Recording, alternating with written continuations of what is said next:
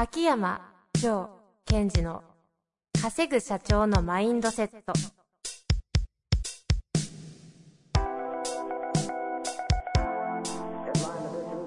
なぜ一流の経営者たちはぶつかる壁を次々と越えられるのか。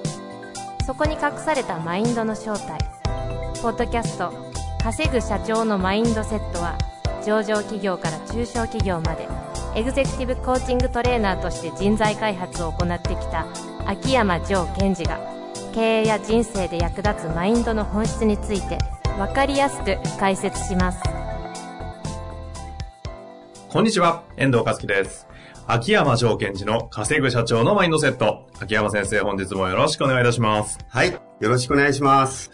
さあ、今日も行きたいと思いますが、桜も七分咲きになってきました。そうですね。え、あ秋山先生たちって桜見ると、なうん。何を思い出します？桜見ると何思い出すか？原体験の絵って何なんですか？桜って言って、うんうん。僕はね、箱根に向かう、あの、ロマンスカーのあそこの通り、菜の花のな、と、なんか桜のイメージがなんか、はーって出てくる。えー。で、さっきなんか歩きながら来るときふと思ったんですけど、いや、秋山先生、桜見て何なのかな？いや、あのー桜、今聞かれてパッと出てくるのは、大学生の頃のイメージが強いかな。あ学生時代うね。ん。やっぱ学生時代か。大学生。うん。二十歳ぐらい。そうですね。金髪。あ、違います。金髪はその後。あ、そのか。今度は PDF さ 差し込みます。まあまあ、そんな、あれ、最近いかがですか？最近、そうですね。あの、ちょっと新しいことを始めました。またですか？好きですね、新しいこと。いや、今年はね、はい本当えー、去年、まあ1年やってきて、結構こう、いい感じになってきたので、今年はさらにちょっと飛躍したいなと思って、うん。飛躍するときに自分にこう、新たな刺激を入れるといいんですね。刺激ね。今までやったことない。はいはいはいはい。というわけで、今年は、年内はほ、お酒は飲まない。新たな刺激なんですか？刺激足りなくなってないですか刺激不足。ほら、しお酒はまあ、ご存知の好きじゃないですか。いやいや、そうですね。よく飲まれてますもんね。はい。お酒に。で、それを、はい。こう、長い期間飲まないってことを、あんまやったことないので、あ、そう。今まで禁酒経験なしですか？うーん。禁酒っていうかね、うんうん断酒的な？そうなないですね。えそのまあ、必要性もなかったっていうのもあったんですけども、というわけで、ちょっと、年内は、お酒やめてみようかな、みたい今、現時点でまだ3月、4月ぐらいですからな。ね。うん。えー、7ヶ月ぐらいやめると。そう、厳あ、密に違う違う違う、違います。もっとか。9ヶ月。9ヶ月ですね。でも厳密に言うと、来年の1月末まで。お正月、年内って言っちゃうとお正月だったらわーって飲んじゃうと戻っちゃうでしょ。ああ、確かに。あ、じゃあもう、毎月美味しいお酒送りますね。え、そう、それダメ、本当ダメあ。の、蔵元からのいいやつとかいやいや、ダメダメダメ。ナパから送られてくるワインとか。いや、その、あの、まあ、皆さんにお酒はやめてくださいって全然思わなくて、ええただ、その、もし何か自分がやめたい時の簡単な方法としては、決めちゃうということですよね。うん選択肢を持たない。確かにね。その意思決定コストはね、無駄ですしね。そう。あ、さすがですね。で私が今回それを決めた一つの理由は、うん意思決定をする機会が増えちゃったんですよ。どうしようかなって。飲む飲まないですか？そうそうそう。これ大変ですね。無条件で飲みますよ。それはそれでいいことじゃないですか。飛行機ね、朝の便だったら飲んじゃいますよね。それもいいんだ。で、その時に、その、その意思決定コストって最近本当重要だなと思って、ああ、そうですね。確かに。そうすると、その飲まないって決めちゃったらもう考える必要がないので、はいはいはい。その時間のエネルギーとかがすごい省略できるし、うんうん。やっぱり次の日のパフォーマンスが落ちちゃう時もあったので、若干ね。あまあそういった意味ではちょっと、うーん自分のエネルギーを今年やりたいことにちょっと注いでおこうかなと思って、やります。あ、いいじゃないですか。もう誘惑しまくりますけど。いや、言まあまあ、わなきゃここはね、意志強いんでしょうからね。言わなきゃよかった。日本酒の美味しいお店とかで会食作ってやろうかなぐらいの。俺そう。それでもね、意思決定してるから、ノーコストで。まあ、このポッドキャストも喋っちゃったし。ですね、公言しましたからね。はい私も酒やめましたよ。本当に？昨日だけ。昨日、まあ、ある意味成功してる。成功しました。で、期限付きは重要。今年初めて飲まなかったです。期限付きね、重要。どうするんですか？そこは決めてない。あ、だから、来年の2月、1月末までははい。飲まない。へそれ以降は、また自分のコントロール内に入ってるので、な飲みたければ飲むし、飲みたくなければ飲まない。なるほどね。さ酒というものを自分のコントロール下に入れようと。うん、もう一度自分のそのコントロール、その手綱を握るというか、自分の、なんだろう、行動の決定を自分が、まあ、できるみたいな。へこれもう一回戻そうかなと。なんか、アメリ、アメリカの方でしたっけ？アメリカの、うん。あの、結構恵まれてる人たちかな？なんか、あの、最近、へ、えっ、と、生、生、生存率じゃないや。あの、寿命が縮まってるって。で、なんかこう生活豊かになってるんだけど、なんか薬物とかの依存とかそっちの方に行っちゃって、トドラッグとかね。で酒もそうらしいんですよ。はい、それでなんか寿命がこう、いい人たちが下がってるって話、ちょ、この間なんかで出てて、あそうなんですね。それ聞いて、うっ、確かに。だだから多分ですね、その、まあ、薬はわかんないけど、お酒自体が悪いわけじゃないんですよ。その、お酒にしても、まあ、例えばゲームにしてもいいんですけども、その、決定権を相手に渡してしまうっていうところが、影響してるのかなって気はすごいしてますね。あーありますよね。うん確かに。まあね、た食べ物の糖糖分、こ糖糖質とかね、はい。穀物だって、なんかね、僕らが支配してるのか、あいつらに支配されてるのかよくわかんないですもんね。ねえっていう話ですもんね。ねそんな、そんな、そんなな、そんな中で、はい全然結びつかず、メインコンテンツに行きたいと思います。いやいや、こう、決定権を自分に戻すということで。はい。はい。無理くりありがとうございます。はい。さあ、というわけで質問に行きたいと思います。えー今回のご質問はですね、えーあ上司部下系ですね。行きたいと思います。はい。上司は部下を育成し、組織のゴールを達成することが目的だが、上司自身もどこに気をつけて自分自身を高め、育成していけば良いのでしょうか何かポイントはありますか？お願いいたします。うんということですね。はい。まず、この方は、あの、上司は、まあ組織の中に所属して上司は、はい。部下を育成し、組織のゴールを達成することが目的だが、っていうところに、まあ、えっ、と、着目してるってことですよね。いきなりね、定義から入っちゃって、うんうんなんか揺さぶりたくなりますね。で、その時に、あの、この目的の中でちょっと気になるのが、その、上司は部下を育成しっていう言葉が非常に、まあ、危ういというか、うんうん。やっぱり、その、先ほどのエネルギーコストの話じゃないですけども、え部下を育成しっていう時に何をイメージしてるのかが気になるんですよねえ。ほうほうほう。育成しということ自体は別に間違えてないんですか？結果として伸びるってことはあり得るけど、育成、育成って言ってしまうと、その、ほら、人っていうのは基本的に、えっ、とし、みんな主人公ですので、はいはいはい。上司が思うように育成はできないわけですうんよね。うんうんうん。だから必要な刺激を与えて伸びるってことはあります。はいはい。ですから、ちょっとここのニュアンスを変えていただくといいなと思うんですけども、上司は部下の能力を活用し、組織のゴールを達成するっていうふうにやった方が非常にナチュラルで、効果出やすいとは思いますね。言葉のね、微妙なとこですけど、そでもう大きな差が。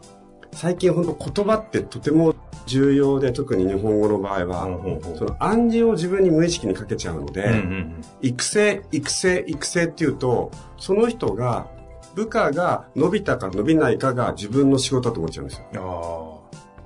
例えばですよ、その部下の方が能力伸ばさずとも、何かこう、チームで連携し合ってゴール達成しちゃったら、それは上司のゴールを達成してますよね。あ。うんうんうん。確かだから私が、あの、リーダーの方に言ってるのは、あなたたちの仕事は部下を育成することではありませんって言い切っちゃってるんです。うんうんうん。代わりになんですか代わりにその部下の方の能力をうまく活用して、ゴールを達成してください。それ逆にまた違う意味の感じで、あの、活用して目的さえ達成すれば育成しなくてもいいみたいな話になりかねない気がするんですけど、この辺はどうなんですか？私の中ではゴールを達成すれば、育成が起きても起きなくてもいいと思っています。うーん、じゃあ上司には極論育成義務はないと。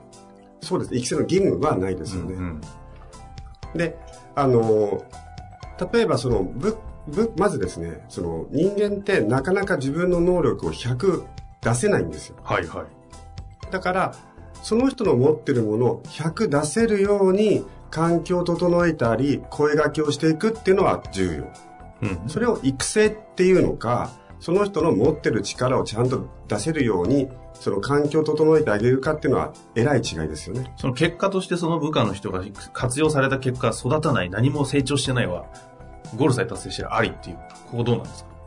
基本的にその組織のゴールということを考えた時にはありになってきます。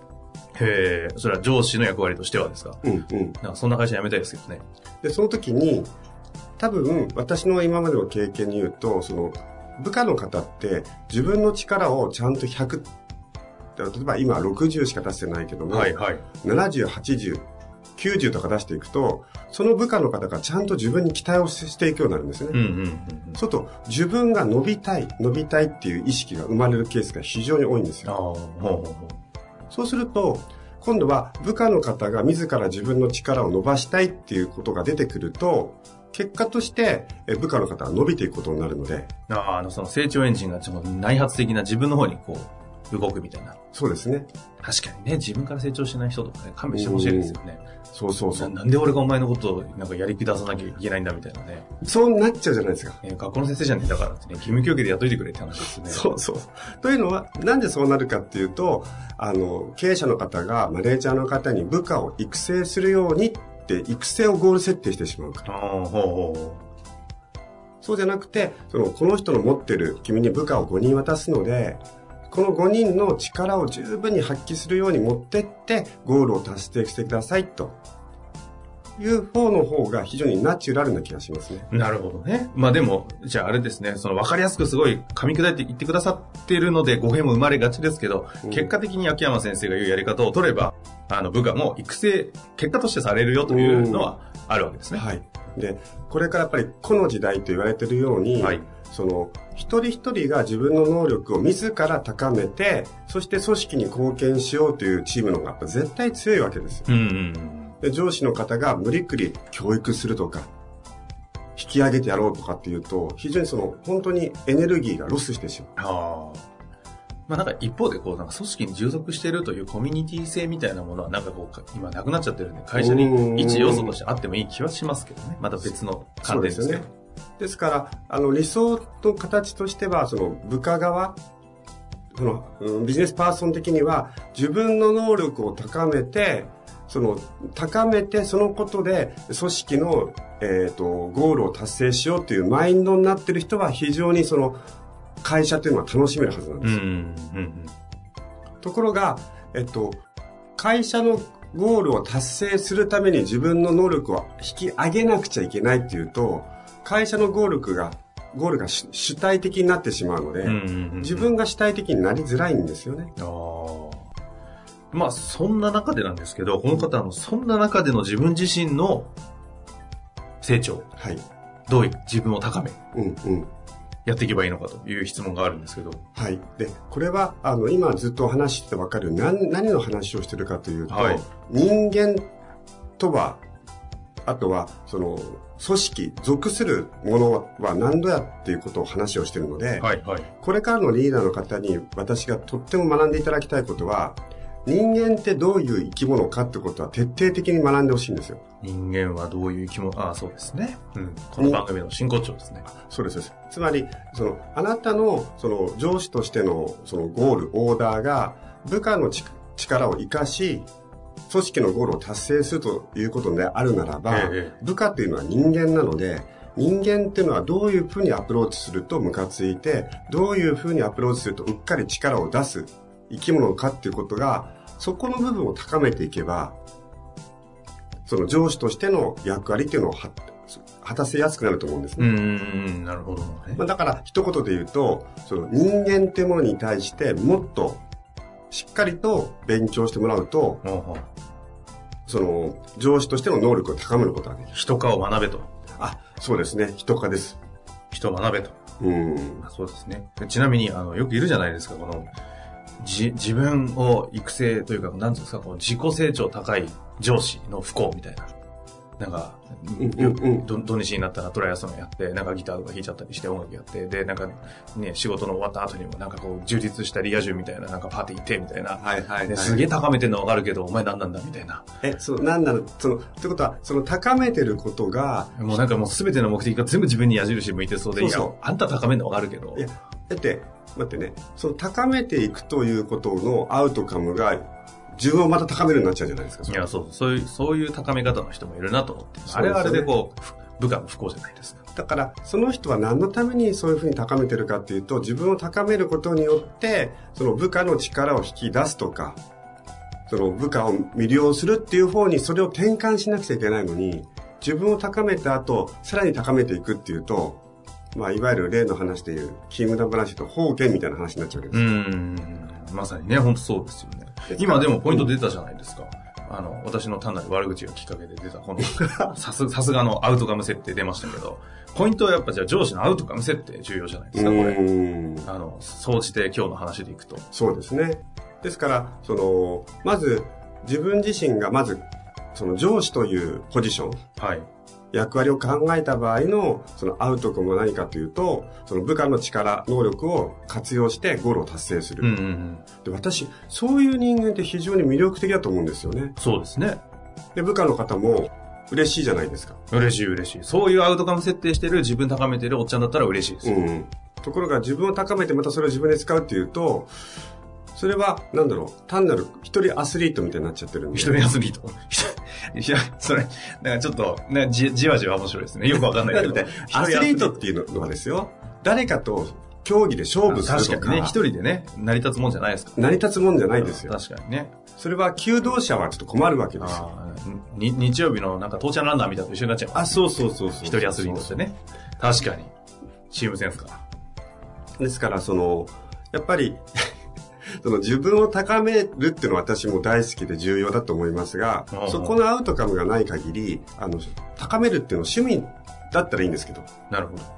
じゃあ今回のね、お酒をやめるというこの自分を高める刺激、新しい刺激も 自分のためではなくて、ちゃんと社会のためにお酒をやめるということをアウトカムにしていただいて。もちろん自分のためだけだとやめられないですよね。ですかね。じゃあ皆さんリスナーの方も含めて酒をやめているということらしいですので、ちょっと見守っていきましょうね。というわけで。監視されてるとこですね。もう監視ですよ、これは。もう飲んだ瞬間にこれリークしますから、ね。僕の知らないところで飲んでやめてください。はい。というわけで、本日終わりたいと思います。はい、ありがとうございました。ありがとうございました。本日の番組はいかがでしたか？番組では、秋山城賢治への質問を受け付けております。ウェブ検索で、秋山城と入力し、検索結果に出てくるオフィシャルウェブサイトにアクセス。その中のポッドキャストのバナーから質問フォームにご入力ください。また、オフィシャルウェブサイトでは無料メルマガも配信中です。ぜひ遊びに来てくださいね。